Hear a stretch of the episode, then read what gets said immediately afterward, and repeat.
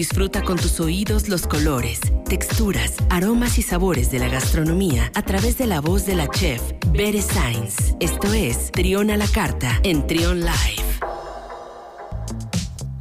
12 del mediodía con 42 minutos. Seguimos con más de estas colaboraciones que tenemos el día de hoy. Ya está con nosotros la chef Bere Sainz. ¿Cómo estás, Bere? Bienvenida. Muy bien, Luis. ¿Y tú? Bien, ya contento de escucharte. También ya hacía, hacía rato que ya no nos escuchábamos. Creo que desde que hablaste de la rosca de Reyes. Sí, claro, sí, es cierto. Pues es que la semana pasada anduvimos ahí un poquito ocupados, creo, los dos, entonces se nos complicó la dinámica. Bueno, qué bueno que ya estás por acá.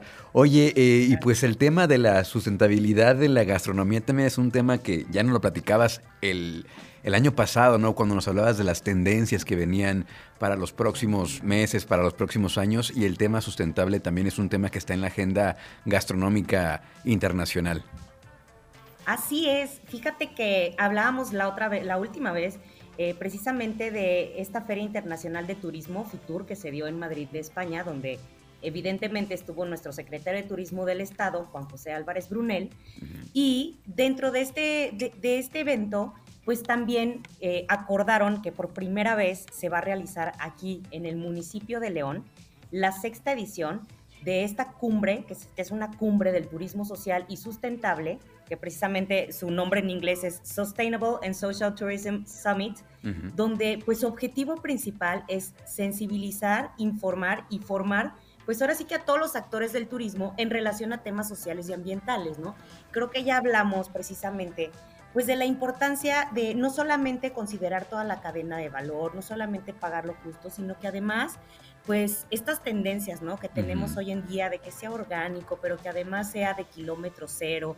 O sea, es decir, de qué forma podemos ir ayudando al medio ambiente o más bien no seguirlo perjudicando tanto, ¿no? Claro. Entonces, fíjate que esta, esta mm, cumbre, pues precisamente eh, junta alrededor de 350 líderes del turismo sustentable y social de México e Iberoamérica. Entonces, evidentemente lo que hacen es un programa pues, de conferencias, cursos, seminarios, consultoría y toda esta información que nos empiezan a dar, pues precisamente para convertirnos, pues ahora sí que tener este turismo, pero no solamente que sea un turismo de decir, ay, vamos a generar mucha derrama, ¿no? Sino que también sea sustentable y sostenible, ¿no? Ahora sí que, en el tiempo. Entonces, creo que es importantísimo que Guanajuato se esté uniendo como a estas iniciativas pues que también van muy de la mano eh, con el trabajo que hacemos los restauranteros y los cocineros, ¿no? Que, que es el cómo generas menos desperdicio, cómo generas menos basura y cómo vamos perjudicando o reutilizando o reciclando. Eh, ahora sí que todo lo que manejamos en el día a día, ¿no? No sé si tú tengas como alguna práctica en casa donde separes basura o eh, juntes las latas o algo así que, que pues que también abone a, a todo esto bonito de empezar a cuidar el planeta mucho más. Fíjate que a partir de una campaña que tuvimos aquí en Trión que se llamaba No Soy Plástico, dejé de usar basura, eh, bolsas de plástico, justamente esas bolsas, que ya en muchos lugares ya no las dan. Pero a partir de ello ya casi no, bueno, de hecho ya cero plástico en, el tipo de bolsas. Ya usamos las bolsas esas que, que son reutilizables, es lo que se me viene a la mente. Por ejemplo, la, electricidad también, eh, no tener aparatos conectados todo el tiempo. Y sí, son prácticas que pues a lo mejor parece que no, no son muy significativas, pero que si sumas el de una comunidad, pues ya, ya es algo. Yo te quería preguntar, Bere, eh, de estos temas, de, ¿hasta dónde crees tú que es responsabilidad de, del hotel, del restaurante y hasta dónde también del turista, del comensal? Pues mira, yo creo que es un trabajo de todos, ¿no? O sea, inclusive de gobierno. O sea, al final de cuentas, creo que, que, lo que se tiene que generar, pues es no solamente explicarle al comensal pues que, oiga, este, tenemos botellas de plástico, sí, siempre las vamos a tener o probablemente poco a poco. O sea, el objetivo, uno de los objetivos de Villa es convertirse en un restaurante 100% sustentable, ¿no? Mi intención es, justo como dices, empezar a erradicar estos pequeños cositas, pero que nos pueden ir ayudando. Eh, pero yo creo que es decirle, pero también tenemos un agua de filtro, ¿no? es decir, que viene en una botella de vidrio que sanitizamos y que la servimos en su mesa y que tiene un precio tal vez simbólico, pues para nosotros poder estar lavando y estar sanitizando estas botellas, ¿no? Entonces yo creo que sí se puede y que el cliente pues también tenemos que sensibilizarlo sí o sí, ¿no? Eh, desde el uso de vasos de plástico, desde, o sea, Por ejemplo, nosotros traemos un proyecto para el área de niños, siempre vienen los niños y pues tienen sus canicas, que es este refresco con jarabe, así muchísimo azúcar, pobres luego andan corriendo como locos por todo el jardín. Este, pero ya la idea es, ya se los damos en termo, para que ya no, ya evitar el uso del vaso de plástico, del popote, y además es un termo que después le sirve hasta para el lunch de la escuela, ¿verdad? Son coleccionables después, ¿no? Así es. Oye, y, en este mismo sentido, en ese mismo tema, también nos quieres contar acerca de este decálogo del Programa Nacional de Sustentabilidad que hace la Canirac y también la Guía México Gastronómico.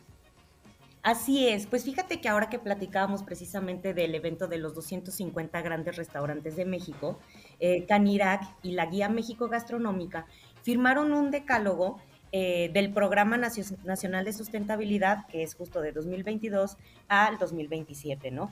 Entonces, este decálogo tiene como objetivo volvemos a lo mismo, ¿no? Promover los valores eh, sustentables entre la industria y reactivar la comunicación entre la Canirac y los restauranteros. O sea, dentro de este, de este marco de la tercera edición de Oficios Culinarios eh, y la, gala, pues, de la presentación de la Guía México Gastronómico, chefs, o sea, consigue, o sea digamos, juntaron a, chefs representantes, por ejemplo, de la zona centro, que es Gerardo Vázquez Lugo, del restaurante Nicos en la Ciudad de México, a Humberto Villarreal, del restaurante Mata de Chile, que es el representante de la zona norte y noreste, Aquí en, la zona Bajío está Marcela Bolaño de Restaurante Marsala y pues ellos firmaron este decálogo que, o sea, que es un compromiso y nos representan a todos los restauranteros eh, precisamente pues a mejorar estas prácticas en la industria de, los alimentos, ¿no? Eh, te los voy a mencionar así muy brevemente. Sí pero habla sobre el desarrollo de carrera en la industria restaurantera, que precisamente es, pues también otorgar y capacitar cursos pues a todos, ¿no? O sea, tanto meseros como cocineros, de cómo podemos ir, ir generando estas buenas prácticas. Habla sobre la cultura laboral y la mejora de las condiciones de competitividad, que hablamos de buenos sueldos, habla de la inclusión y la diversidad, que pues hablamos de temas de igualdad, eh, habla de los productores y proveedores, eh, precisamente de estas alianzas para que tengan procesos mucho más sustentables.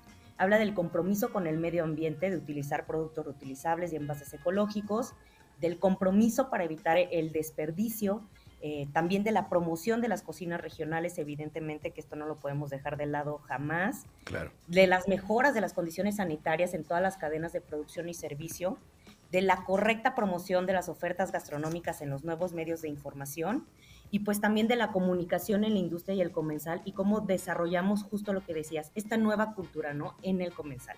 Este, cómo vamos informando a quienes nos visitan, pues de todas estas buenas prácticas que estamos empezando a implementar, porque como bien dices, sí o sí se requiere el apoyo del comensal. Sí, pues si no, imagínate, ¿no? Irían solos si no se puede, no se, no se entendería la industria sin las dos partes. Entonces creo que es importante que nos involucremos también como consumidores y saber qué es lo que está pasando y saber eh, conocer y, no, no sé si es miedo o, tratar de, de, adentrarse y saber un poquito más de cómo lo que ya hemos hablado aquí, de qué es lo que te estás comiendo y, cómo llegó hasta tu mesa y toda la cadena productiva que hay alrededor, que es una cadena sustentable.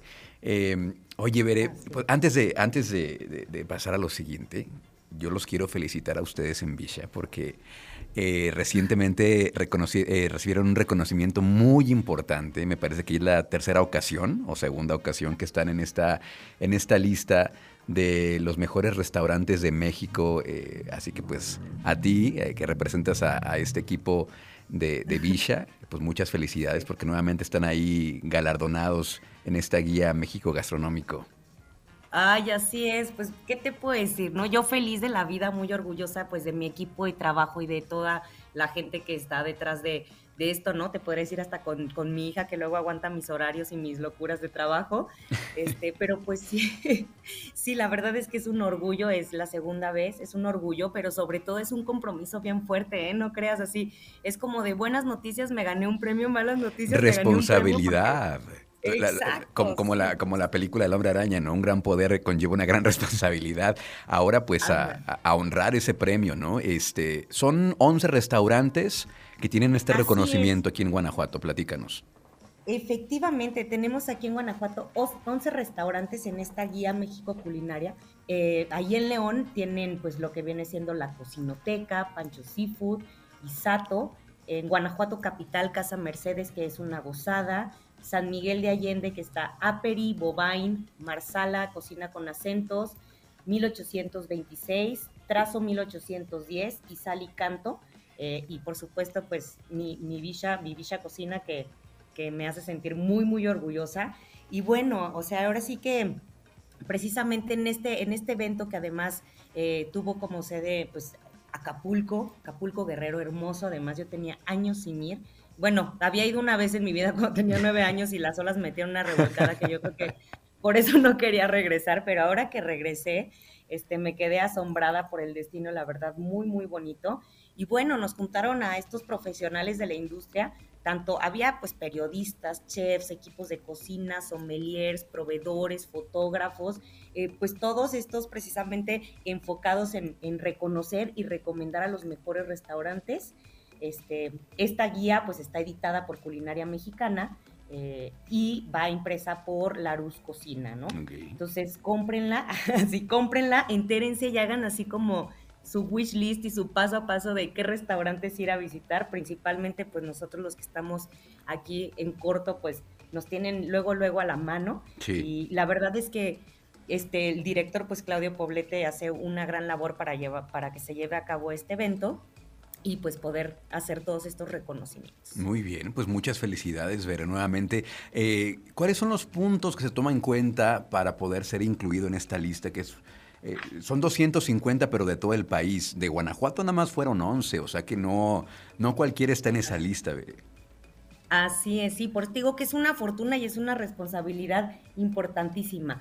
Pues fíjate que dentro de los puntos que toman en cuenta muy importantes, pues hablan del abastecimiento, de la relación con los proveedores, de mm. las buenas prácticas comerciales que, que tiene el restaurante, de la responsabilidad social referente a las prácticas laborales y los equipos de trabajo, ¿no? es decir, lo que, lo que comentábamos, ¿no? Que haya un sueldo justo, que haya buenos horarios y pues toda, y también ahora están tomando mucho el compromiso eh, pues con el medio ambiente, ¿no? Y, con esta parte de la sostenibilidad, que lo, lo, comentábamos la otra vez, ¿no? La misma eh, guía Michelin ya sacó sus, sus estrellas verdes, verdes, ¿no? Entonces, la realidad es que todo el mundo está trabajando de forma, este, pues, paralela, digamos, para justo llegar a hacer, a hacer un mejor mundo, ¿no? Menos, menos contaminado, digamos. Menos contaminado y más amigable con el medio ambiente.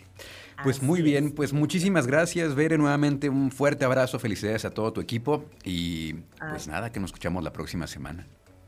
Muchas gracias. Síganos en Facebook como arroba Villa Cocina. Bueno, Facebook, Instagram y Twitter como arroba Villa Cocina y el mío personal es arroba 9 y ojalá hayan comido tamales ayer. Ah, claro. Bueno, yo no pues, pero, ojalá que sí hayan comido tamales. gracias, Bere. Gracias, buen día.